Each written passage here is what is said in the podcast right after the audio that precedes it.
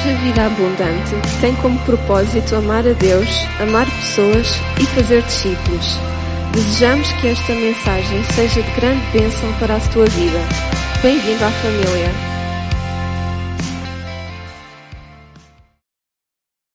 Vou convidar os irmãos a abrir a palavra de Deus em 1 de Pedro. Vamos ler o capítulo 1, ou a primeira parte do capítulo 1.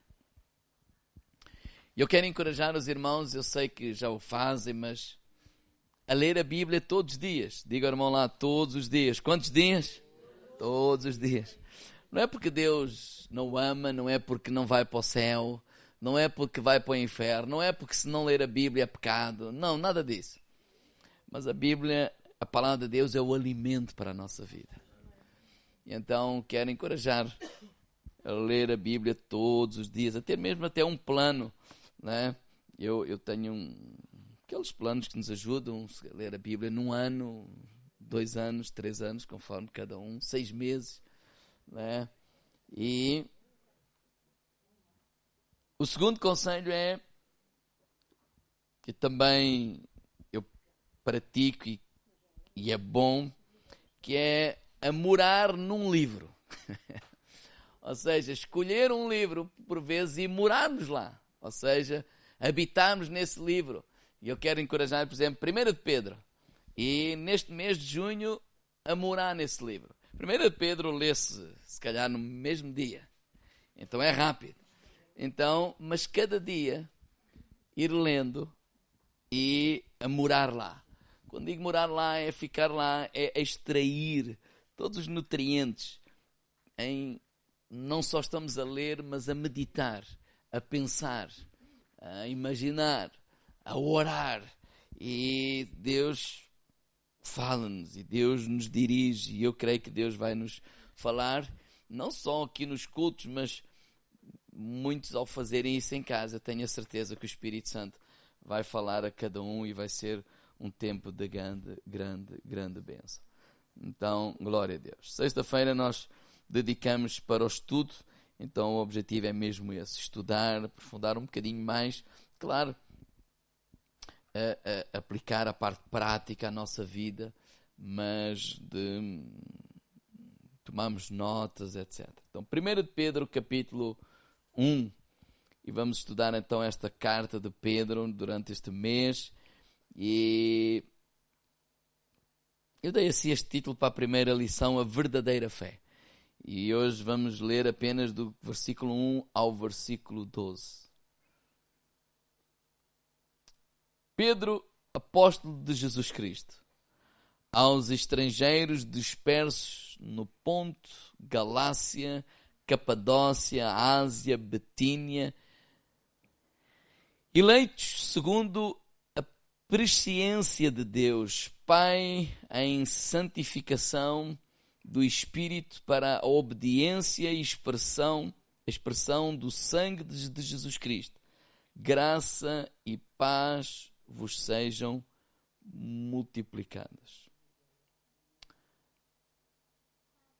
Antes de lermos do versículo 13 ao 12, nesta primeira saudação quero partilhar com os irmãos que esta carta foi, dizem, os entendidos. Eu só leio o que os entendidos dizem. que ela foi a primeira carta considerada como sagrada neste sentido. A primeira carta foi incluída no cânon do Novo Testamento. A primeira carta, primeira, primeira Pedro foi a primeira carta que os, os concílios na, das igrejas eles chegaram a esta conclusão esta carta foi inspirada pelo Espírito de Deus. Quando é que ela foi escrita? Eu vou não aprofundar muitas coisas, mas dizendo algumas. Entre 62, creio eu, cresce, entre 62 e 65 anos depois de Cristo.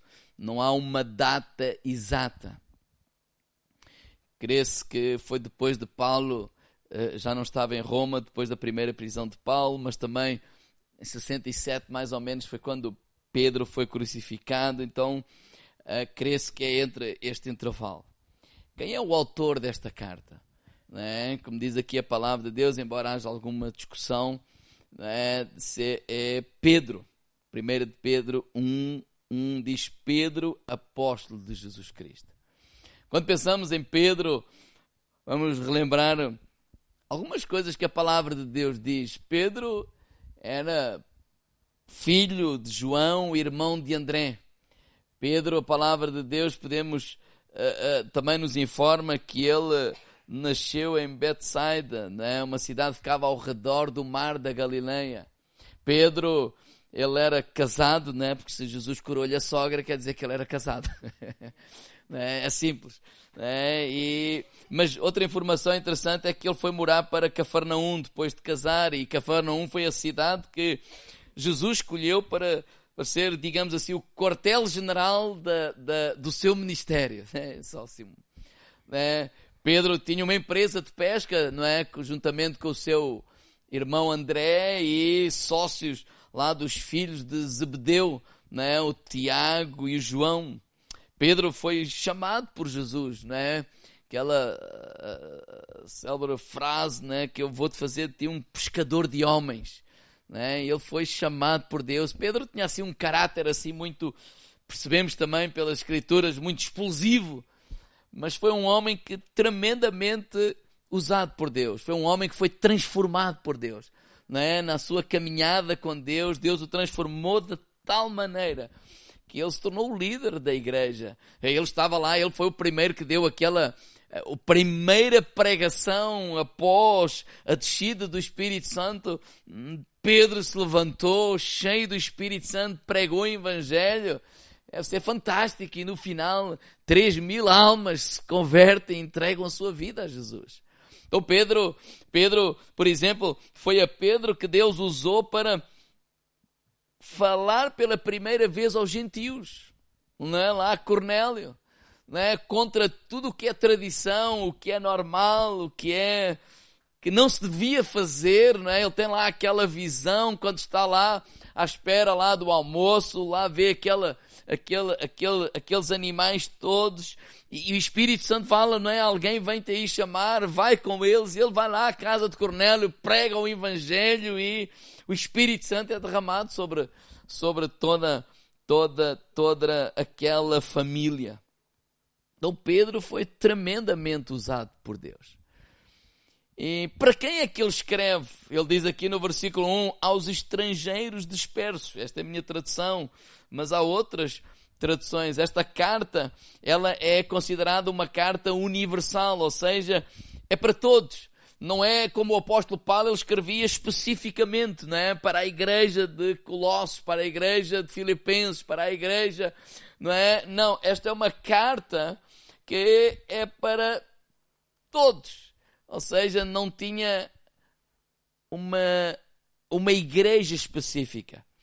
Mas Pedro, quando escreve esta carta, ele está a pensar nos irmãos que estão a ser perseguidos, torturados, mortos por causa da sua fé em Cristo.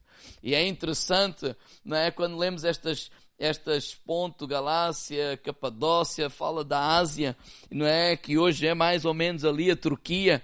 E é só uma nota assim interessante é que quando o apóstolo Paulo na primeira viagem ele ele prega por aquelas zonas, mas parece-me a mim se agora não estou em erro, que é mais na parte sul, e, e estes irmãos não foram atingidos, ou a, através do ministério do apóstolo Paulo, e Deus usa ele, é porque eles estão mais no norte, mais ao oeste, mais a, a leste, e ele usa este Pedro para, para escrever especificamente para eles. Estes crentes tiveram que sair da sua casa, eles tiveram que fugir, eles tiveram que largar os seus bens, eles tiveram que largar os seus relacionamentos e eles estão andando aí pelo mundo. Sim, eles são, eles são crentes, eles são salvos, mas estão a ser perseguidos. Eles estão a viver dos maiores sofrimentos, não é? Eles estão a ser difamados, eles estão, eles estão a passar por provas uh, extremas mesmo. O, o imperador, cresce na altura, é Nero. E Nero é um homem maluco. Diga-me ao lado, é mesmo maluco. É? Ele, ele teve, por exemplo, a brilhante ideia de incendiar a cidade de Roma. E 80% da cidade ficou toda queimada. É? E ele culpou os cristãos disso acontecer. Então há uma perseguição que acontece a, a, aos cristãos que não tiveram nada a ver com aquilo, tem este maluco a persegui-los e tem toda a população a julgar que eles são culpados por eles terem perdido casas, bens, etc, etc. Ou seja, ele é tão maluco, tão maluco que ele, por exemplo, queima os cristãos e ele usa os cristãos como tochas nas suas festas. Quando nós lemos a história, vocês não sei se conseguem imaginar isso, alguém a arder a fazer para iluminar. Era assim que eles estavam a viver. Quer dizer, que acabavam a vida. Mas que estavam a ver, a presenciar, a viver todas essas atrocidades. É, é, é, é, muito interessante quando lemos algumas coisas, por exemplo, que a, a, a esposa de Pedro ela foi crucificada. E quando ela estava a ser crucificada em frente a Pedro, Pedro dizia-lhe estas palavras, pelo menos a história diz isso. Olha, não te esqueças do Senhor. Não te esqueças do Senhor. O próprio Pedro mais tarde foi crucificado e quando ia ser crucificado ele disse, pá, pediu um dos pedidos que ele fez aos soldados, eu não sou digno de morrer como o meu Senhor. Então pediu para ser crucificado cabeça para baixo porque não era digno de facto de morrer de ser crucificado como o seu Senhor. Então, este é o contexto histórico. Que, e Pedro, quando está a escrever esta carta, ele tem tudo isto em mente. Tudo isto que, que está a acontecer. Então ele tem um objetivo: consolar estes irmãos e levá-los a, a não se esquecer da sua esperança em Cristo. Eu tenho este objetivo, encorajá-los a ficarem firmes na graça de Deus. Eu tenho este objetivo, incentivá-los a continuarem a viver uma vida santa e reta, apesar do sofrimento. Ou seja, ele, ele, ele, ele, ele, ele quer ajudar esta, estes irmãos a viverem uma vida vitoriosa em Cristo, mesmo no meio do sofrimento. E a não deixarem que o sofrimento traga amargura ao seu coração. Então, é, é tudo isto que Pedro tem em mente quando ele vai escrever aquilo que ele vai escrever, porque é, é, é, dirigida a estes irmãos. E no versículo 2 é muito interessante que ele fala aos eleitos. Não é? ele, ele, ele, ele, ele, ele, ele, ele diz logo, olha, vocês são eleitos de Deus. Vocês são escolhidos de Deus. Mas é muito interessante nós pensarmos sobre eleição, porque às vezes as pessoas têm esta ideia, né? Eu sou um eleito de Deus, eu sou um filho de Deus, eu sou, eu, eu estou por cima e não por baixo, por cabeça e não por cauda. Então nenhum mal me acontecerá, uh, uh, uh, ninguém pode tocar porque eu pertenço a Jesus. E ser eleito nós percebemos que significa de facto estarmos seguros, nesse sentido que ninguém nos pode arrebatar das mãos de Deus. Como o apóstolo Paulo disse, nada nem ninguém me separará do amor de Deus que está em Cristo Jesus. Mas isso não significa que não sofremos injustiça. Isso não significa que não sofremos neste mundo. Isto não significa que não sofremos perseguição. Isso não significa que a igreja não possa ser perseguida e que os cristãos não possam ter perdas. De, de, e, e, não é preciso ir muito longe, nós próprios, não é? Há um, dois anos atrás, nós fomos privados de muitas coisas. Ainda hoje estava a lidar com alguém que por causa dessa privação não houve, e, e tudo o que tem a ver com a parte oncológica, acho que é assim que se diz, não, é? não houve exames, não se foi feito nada e seis meses é uma eternidade para quem tem um cancro. É nós só olhamos para a Turquia, quantos irmãos nossos, de repente, de um dia para o outro, de uma hora para a outra, de um minuto para o outro, perderam tudo. E a pergunta que eu faço é esta: será que Alguém aqui pensa que Deus ama mais a nós do que eles? Claro que não. Claro que não. Deus nos ama a nós e nos ama a eles tanto como nos ama a nós. Então ele está a dizer assim: olha, vocês são eleitos, vocês são escolhidos. E ele está a falar para alguém que está a sofrer tudo isso. Ele está a falar para alguém que perdeu a esposa, ou a esposa perdeu o marido, ou perderam os filhos, ou perderam a casa, perderam uma série de coisas. Olha, vocês são eleitos, vocês são escolhidos. A vossa salvação, ela está garantida em Cristo Jesus. Então, o grande tema desta primeira parte, até o versículo 12, é verdadeira fé. Por isso é que eu dei este título, não é? Ou seja, aonde é que deve estar a nossa esperança? Aonde, qual é a nossa verdadeira herança em Cristo Jesus? E é sobre isso que ele começa aqui a falar, e ele começa aqui no versículo 3. Bendito seja o Deus e Pai. Vamos ler 1 de Pedro 1.3 do nosso Senhor Jesus Cristo, que segundo a sua grande misericórdia, nos gerou de novo para uma viva esperança, pela ressurreição de Jesus Cristo dentre os mortos, para uma herança incorruptível, incontaminável e que se não pode murchar, guardada nos céus para vós. Que mediante a fé estáis guardados na virtude de Deus para a salvação já prestes. Ou seja, vamos ler e continuar a ler, mas ser ter em mente o pano de fundo e para quem originalmente, e claro que é para nós também. A mensagem é para nós também, tem uma parte prática para nós. Mas para quem é ele originalmente, aquilo que eles estão a viver, e eles estão a, e, e, e há uma mensagem direta para essas pessoas que é para nós também nos dias de hoje. E ele começa, eu quero trazer três pontos, ele começa por dizer assim, olha, a lembrar aquela, aqueles irmãos que nós somos novas criaturas em Cristo Jesus.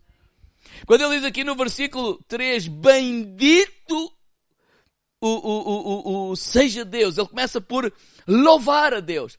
Na, na versão a mensagem é muito interessante, diz assim, que Deus nós temos e como somos felizes em tê-lo. Ou seja, ele lembra assim, primeiro pessoal, nós temos um Deus. Nós não estamos só. Nós nós temos um Deus. Nós não estamos sozinhos. Nós, nós não caminhamos, não, não, não andamos, não, não, não, caminhamos por este mundo. Só, não, não. Nós temos um Deus. E, e, e agora a pergunta é, que Deus é que nós temos? Porque o Deus que nós temos, o Deus que nós servimos, não é um Deus inventado por nós. Não é um Deus que nós idealizamos. Não é um Deus também entre milhares de deuses que o mundo possa ter. Deus do dinheiro, Deus daquilo, Deus daquilo. Não, não, não. Ele diz assim, o Deus e Pai do nosso Senhor Jesus Cristo. Ou seja, não é qualquer um, é o Deus do nosso Senhor Jesus Cristo. E onde é que está a falar de Jesus Cristo? Qual é o livro? É Bíblia. É Bíblia, vocês olha, é o Deus da Bíblia. O que eu estou a dizer assim, é o Deus, está escrito aqui na palavra de, de Deus. Esse é o nosso Deus. Que por outras palavras nós dizemos assim, olha, de, de, deixa-me dizer o seguinte, que qualquer Deus que te falarem à tua vida, que não, ou que venha em que esteja fora daquilo que a palavra de Deus diz, é, uma, é mentira. Porque aqui a questão não é o que eu acho. Aqui a questão não é o que eu penso. Aqui a questão, ah, eu acho que não. Eu, não, não, não é o que eu acho, é o que a Bíblia diz. É o que Deus diz. É o Deus do, do nosso Senhor Jesus Cristo, é o Deus da Bíblia. E é, é, é, é, o que ele está dizer é que aquilo que eu vou falar é aquilo que está escrito, é aquilo que aconteceu, é aquilo que a palavra de Deus diz. E a palavra de Deus é a autoridade final das nossas vidas. Eu dizer, olha, olha, não é o Deus da vaidade, não é o Deus da luxúria, não é o Deus que eu quero, etc. Não, é o Deus que nos salvou. É o Pai do nosso Senhor Jesus Cristo, aquele que ressuscitou Jesus Cristo dos, dos, dos, mortos. E ele diz assim: Olha, bendito seja este Deus que, segundo a sua misericórdia, nos gerou de novo para uma viva esperança pela ressurreição de Jesus. Ou seja, ele está a dizer assim: Olha, nós temos um Deus. Segundo lugar, ele está a dizer assim: Olha, nós temos uma viva esperança esperança. Ele está a lembrar a estes irmãos o que é que Cristo fez por nós na cruz do Calvário. Ele está a dizer, independentemente daquilo que está a acontecer, independentemente do que já aconteceu, do que provavelmente irá acontecer, lembrem-se, nós não estamos sós, mas há uma viva esperança dentro de nós. Ou seja, a nossa salvação tem a ver com a misericórdia de, de Deus, tem a ver com a, a, a iniciativa de, de Deus Deus, tem a ver com a obra de Deus. Ele está a lembrar, olha, há uma obra que Deus já fez em cada um de nós. E isso é uma viva esperança que está em nós. Tito capítulo 3, verso 3 diz assim, porque também nós éramos noutro tempo insensatos, desobedientes, extraviados, servindo a várias concupiscências e deleites, vivendo em, em malícia, inveja, odiosos, odiando-nos uns aos outros. Mas quando apareceu a benignidade e o amor de Deus, nosso Salvador, para com, o, para com os homens, não pelas obras da justiça que houvéssemos feito, mas segundo a sua misericórdia, nos salvou pela lavagem da regeneração e da renovação do Espírito Santo. E o que Pedro está a lembrar a ele, olha, Cristo nos salvou. Cristo nos transformou. Então, nós temos um Deus. Nós temos uma viva esperança. E no versículo 4, o que é que ele diz? Nós temos uma herança. Uma herança, porque no versículo 4 ele diz, olha, para uma herança, mas não é uma herança qualquer. Ele diz, olha, é uma herança incorruptível, é uma, uma herança incontaminável e há uma herança que não pode murchar. É uma herança que as circunstâncias à nossa volta não podem contaminar. As circunstâncias à nossa volta não podem destruir. As circunstâncias à nossa volta não podem fazer murchar. Ou seja, ele está a dizer assim, olha, aonde é que está a nossa esperança? Porque se a nossa esperança está numa herança errada, que ela é corrompida com este mundo, ela é corrompida com as circunstâncias, ela é corrompida com aquilo que acontece no nosso, no, no nosso mundo visível, então essa é uma, é, é, uma falsa herança. A esperança está colocada num lugar errado. Agora está a dizer, olha, há, há algo que Deus fez, há algo que Deus fez na nossa vida, e há uma viva esperança, e há uma herança que apesar da morte, que apesar do sofrimento, que apesar da perda, que apesar de tudo isso, não pode contaminar o quê? A vida eterna que há em Cristo Jesus.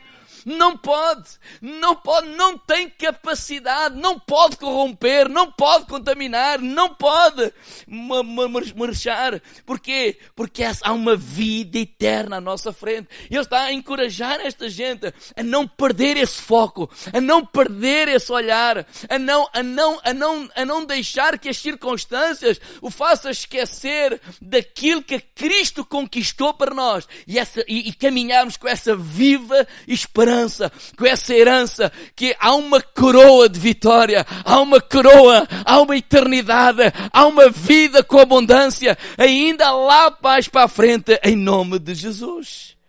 Ou seja, faz lembrar o que Jesus disse lá em Mateus capítulo 10, 28. Ele disse assim, olha, não temais os que matam o corpo e não podem matar a alma. Temei antes aqueles que podem fazer perecer no inferno a alma e o corpo.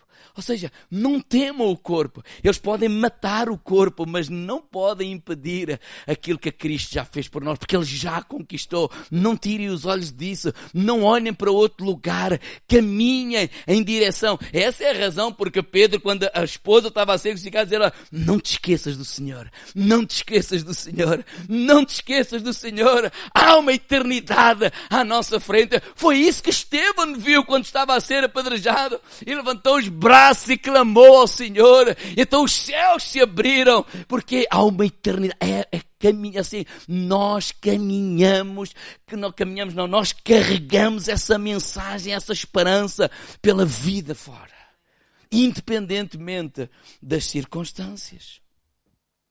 É? que mediante a fé estáis guardados a virtude, uh, uh, guardados na virtude de Deus para a salvação que já está prestes.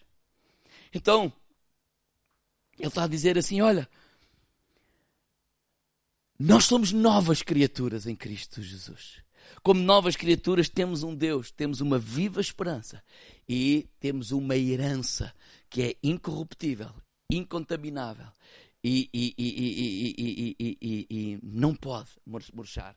Segundo, ele começa a dizer: por isso, nada nos poderá separar do amor de Deus. Olha o que ele diz no versículo 6.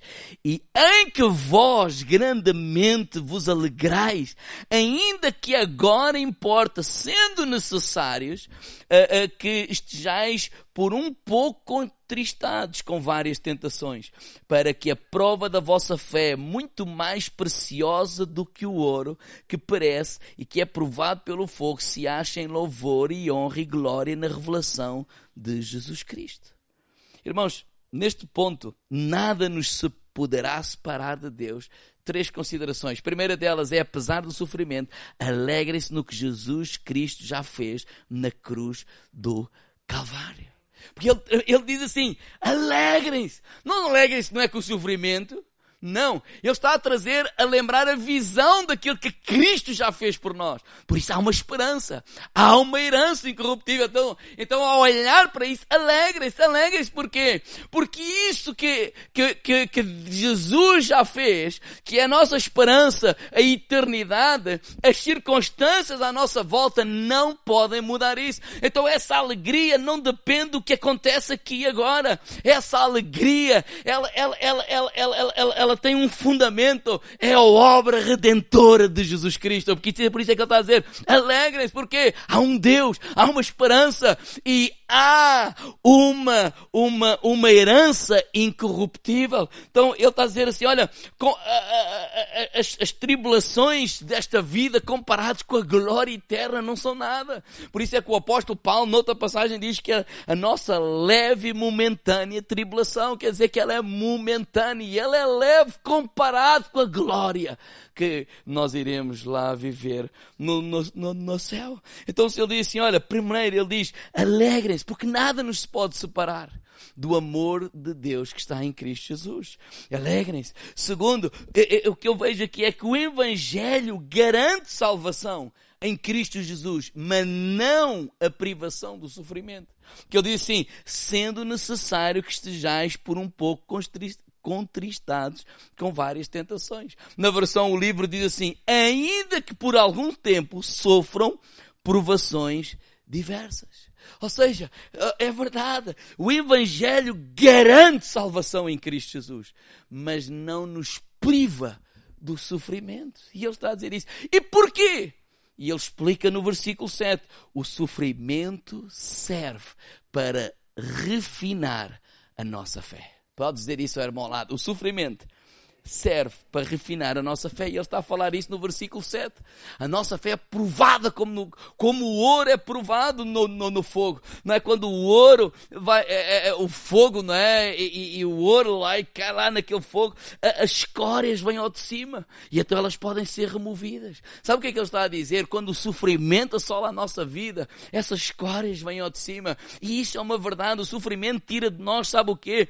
Às vezes do nosso coração, muitos ídolos que nós temos nem sabemos. Às vezes dizemos que estamos a confiar em Deus, mas a gente confia na conta bancária, a gente confia na palavra do A ou do B que disse que abria e que ia telefonar ao outro, sei quê, para a gente ir para lá, e depois falha isto, falha aquilo, falha aquilo outro, e a gente sofre. E quando sofremos, nós nos chegamos a Deus e Deus, olha, não há mais nada, eu não posso me agarrar a mais nada, eu não posso confiar em mais nada, dizer, ótimo, então confia em mim. E a nossa fé vai se refinando. A nossa fé vai se refinando, vai se aperfeiçoando. Nós sentimos fracos, sim. Mas o apóstolo Paulo também disse: Olha, na verdade, quando eu estou fraco, na verdade eu sou forte. Ele não está a falar de hipocrisia. Ele não, não, não está a falar, pronto, eu, agora eu sou forte. Não, não, não. Ele está a falar, eu dependo totalmente de Deus. Ou, ou é Deus, ou é Deus, ou é Deus, que eu não tenho onde me agarrar. E ele está a dizer, olha, quando ele diz alegrem-se, porquê? Porque à casa da salvação que nós temos em Cristo Jesus. Olha, lembrem-se que a, a, a, o Evangelho garante salvação, não nos garante privação de sofrimento. E porquê? Porque em terceiro lugar, olha, o, o, o sofrimento vai refinar, vai refinar. Quando ele diz alegrem-se, então eu olho para o sofrimento, não porque eu gosto do sofrimento, mas ao me colocar nas mãos de Deus, eu percebo que Deus vai refinando a minha fé. Por isso é que o apóstolo Paulo diz, nada me separa separará do amor que há em Cristo Jesus. Então ele diz assim: nós somos novas criaturas em Cristo Jesus. Porquê? Nós temos um Deus. Nós temos uma viva esperança. Nós temos uma, uma herança incorruptível, incontaminável e que não murcha. E segundo, nada nos separará do amor de Deus. Porquê? Porque apesar do sofrimento, alegrem-se que, que, no que Jesus Cristo fez por nós na cruz do Calvário. Olha, lembrem-se que o Evangelho garante essa salvação, não nos garante a privação do sofrimento. E porquê? Porque o sofrimento serve para refinar a nossa fé. E ele termina dizendo assim, então olha, amem a Deus em todo o tempo. Diga irmão lado, ama a Deus em todo o tempo. Versículo 8, vamos lá ler. Estamos a quase a chegar ao 12. O 12 acaba, a gente depois continua. Ao qual não havendo visto a mais, no qual não vendo agora, mas crendo, vós vos alegrais com gozo inefável e glorioso, alcançando o fim da vossa fé, a salvação da alma. Quando eu disse assim, o qual não o vendo, não o havendo vista mais, eu me lembro, por exemplo, daquela frase que quando, quando Tomé, eh, eh, eh, Jesus apareceu depois da ressurreição e Tomé, ah, eu só vou crer se, se vir. E oito dias depois Jesus apareceu e Tomé, ah, Deus meu, Deus meu. E Jesus respondeu, olha, bem-aventurados os que não viram e creram. Pedro está dizendo, olha, me, o que está dizendo é assim, olha, não havendo visto, amai. Crede, mesmo quando não se vê. Porquê? Por qual é o fim da nossa fé? A salvação da nossa alma. E o que é que Jesus disse quando perguntaram, olha, qual é o primeiro e grande mandamento? Mateus capítulo 22, 37. Amarás ao Senhor teu Deus de todo o teu coração, de toda a tua alma, todo o teu entendimento. Este é o primeiro e grande mandamento. Amar a Deus. Diga, irmão lá, ama a Deus. Agora, o que é amar a Deus? Amar a Deus é apenas nós levantarmos os braços e estarmos a adorar ao Senhor. Também, claro. Mas quando aquelas palavras de Paulo para a esposa, dizer: Olha, não te esqueças do Senhor. É no meio da morte. Da morte? Sim. Da, da crucificação, dizer assim: ama a Deus. Ama a Deus. Mesmo quando é difícil, ama a Deus. Nem sempre é fácil. Sabe por que, é que eles estavam a ser perseguidos? Deixa-me dar aqui uma lista. Eles se recusavam a adorar o imperador como um Deus e por isso eram considerados atreus e traidores ama a Deus. O amar a Deus é recusar a adorar o imperador. Outra, eles se recusavam a adorar nos templos pagãos. Por isso, o dinheiro que era gerado nessas prósperas atividades religiosas diminuía onde o evangelho chegava onde o Evangelho chegava, essa próspera atividade diminuía. Porquê? Porque eles eram encorajados a quê? Amar a Deus. Só a Deus adorarei, só a Deus servirei. Então não vamos mais para ali. Por isso eles eram perseguidos. Mas eles estavam a fazer o quê? Amar a Deus. Eles não apoiavam as ideias dos romanos, o ego, o poder, a conquista, e os romanos gozavam com os seus ideais. Ou seja, eles não davam apoio, por isso eram perseguidos, mas eles estavam a fazer o quê? amar a Deus. Não é uma questão de ser contra o A, contra o B, contra o C, não, nós estamos a amar a Deus. Eu dizia, eles denunciavam e rejeitavam a horrível imoralidade da cultura pagã. O que é que estavam a fazer? A amar a Deus. Só que esse amar a Deus o custou-lhes a vida. Esse amar a Deus custou-lhes a casa. Esse amar a Deus custou-lhes uma série de coisas. E às vezes nós queremos amar a Deus e ter uma vida confortável. Eu não estou a dizer que vamos esperar isto ou aquilo acontecer, mas é dizer assim, ama a Deus independentemente do que possa acontecer. Esta cultura ou esta mentalidade de, de, de, ah, se está uma coisa de mal a acontecer, é porque pronto, é porque não era a vontade de Deus. Não. Era a vontade de Deus eles ir para os cultos para... Não, mas isso custou-lhes perseguição. Era a vontade de Deus eles adorarem o neto. Não, mas isso custou-lhes perseguição. Era a vontade de, de, Deus, por exemplo, Daniel, capítulo 3, Sadraque, Mesaque e Abednego, dobrarem o joelho à estátua do rei Nabucodonosor. Não, mas isso custou-lhes ir para a fornalha. E eles foram libertos da fornalha. Mas alguns morreram. Essa coisa de a gente dizer assim, ai não, vou fazer, vou confiar, porque Deus vai me libertar. Ok. A fé, sim, mas não devemos ter só essa fé, devemos ter dedicação a Deus. Porque eles disseram assim ao rei, ó oh, rei, olha, nós não vamos dobrar o joelho à imagem e nós queremos que o nosso Deus vá nos libertar da tua mão. Não sei agora como é que é a linguagem que está lá, mas eles disseram mais ou menos assim, mas, mesmo que não livre, ah, isso é falta de fé, pastor. Não, isso é amor a Jesus. Deus pode fazer? Pode mas se não fizer porque Ele é que é o Senhor, eu vou continuar a amá-lo. Eu vou continuar a servi-lo. Eu vou continuar a vir à casa de Deus. Eu vou continuar a fazer a obra de Deus. Eu vou continuar a pregar o Evangelho. Eu vou continuar a testemunhar. Eu vou continuar a ser reto. Eu vou continuar a ser íntegro. Eu vou continuar a dizer não à mentira. Eu vou continuar a dizer não a isto, aquilo ou aquilo outro. Porquê? Porque uh, os olhos estão focados em Cristo. Estão focados na salvação. E o que é que acontece nos dias de hoje? Em muitos lugares, os olhos não estão focados na, em Cristo. Os olhos estão focados em nós, em mim. E eu quero fazer isto ou aquilo porque me disseram que se eu fizer isto eu vou ser abençoado. Se eu fizer aquilo eu vou ser abençoado. Se eu fizer aquilo eu vou ser abençoado. Então se eu estou a fazer e momentaneamente eu não estou a ver a bênção ou aquilo que eu quero receber, então não vale a pena. Porque os nossos olhos não estão na eternidade, estão no aqui e no agora. E Jesus disse, olha, tenham cuidado. Porque se os nossos olhos não estiverem na, na eternidade, estiver no aqui e no agora, tu podes ir para a eternidade, mas é para o inferno. E dizia-me alguém, ah pastor, mas isso enquanto vai não vai, como é que é? Dizia-me ele, enquanto vai o pau e vem o pau, folgam as costas. E eu disse a esse irmão, com todo o respeito, irmão, você precisa mesmo chegar a casa dobrar os seus joelhos e pedir: Senhor, salva-me. Senhor, salva-me. Senhor, salva-me. Senhor, salva-me. É interessante perceber o contexto. Porque aqui está um homem de Deus a trazer uma carta para quem está a viver as coisas mais horrendas deste mundo. E ele está a dizer assim: olhos em Jesus olhos na eternidade. Porque esse é o nosso lar. Nós somos peregrinos aqui nesta terra.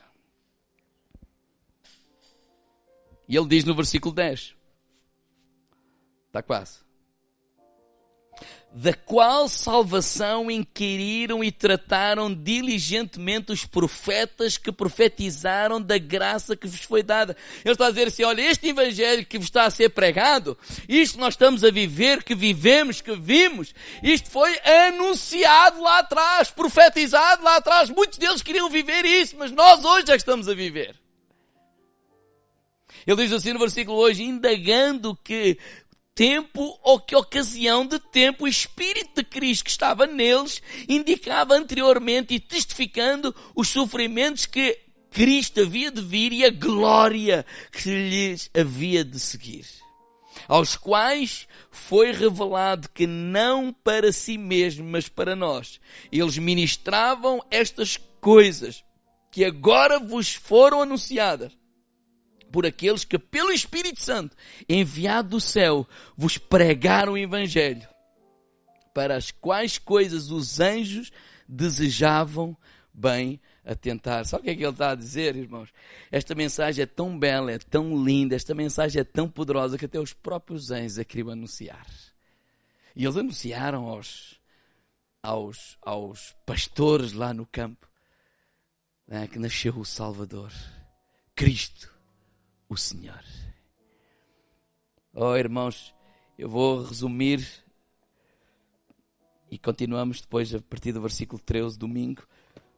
A melhor, os, o melhor benefício que nós podemos receber não são coisas materiais, mas é a salvação pela graça e misericórdia do Senhor. Eu não estou a dizer que Deus não nos abençoa materialmente. Eu estou a dizer que o melhor benefício que podemos receber é a salvação em Cristo Jesus.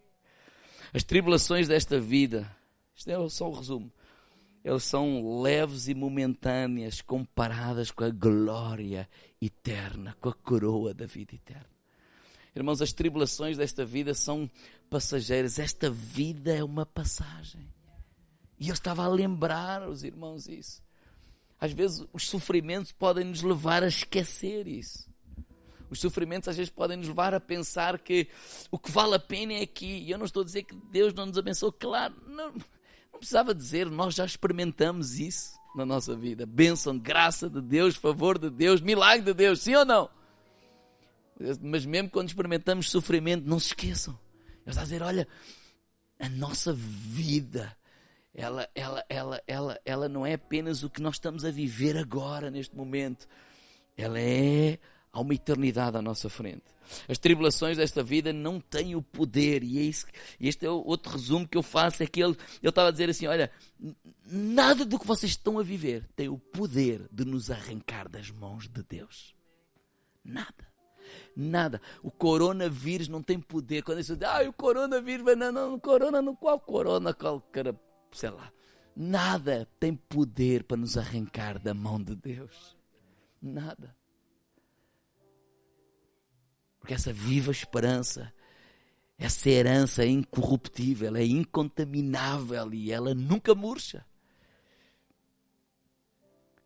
Nós temos um Deus, nós temos uma viva esperança, nós temos uma herança incorruptível. Apocalipse 21, 4 diz assim: E Deus limpará dos seus olhos toda a lágrima, e não haverá mais morte, nem pranto, nem clamor, nem dor. Um dia tudo isso acontecerá. Não haverá. A morte não terá poder sobre a nossa vida. O nosso corpo, ainda domingo, a Melanie acho que disse isso, não é? O nosso corpo é apenas um casaco. Não é? Que esta roupa que eu tenho vestida daqui a pouco vai morrer. Não é? Eu largo e ela cai no chão. Não posso deixar no chão, senão diz, então, isso é assim. ah, vai ter, ter que arrumar. Mas ela não tem vida em si mesma. Vida está em Cristo Jesus. Ele habita no nosso espírito, Ele habita no teu espírito. Porque eu estava a encorajar estes irmãos embora a nossa carne esteja a sofrer, ou a vossa carne esteja a sofrer, a nossa, porque ele também estava. E acabou por ser crucificado também. A nossa carne pode estar a gemer, a sofrer, mas a nossa vida, o Espírito de Deus já regenerou. E não há nada neste mundo que possa chegar lá. Não há nada neste mundo que possa contaminar. Não há nada neste mundo que possa corromper. Não há neste mundo que possa fazer murchar isso. Porquê?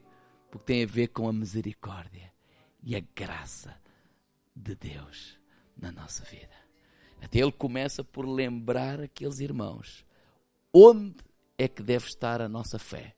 Onde é que deve estar os nossos olhos? Onde é que deve estar a nossa esperança? Onde é que deve estar a nossa herança? Naquilo que Cristo fez por nós. A fé começa aí. Por isso, quem diz que tem uma enfermidade, não tem fé, não leu 1 de Pedro. Nem leu muitas coisas que a palavra de Deus diz. Vamos ficar de pé.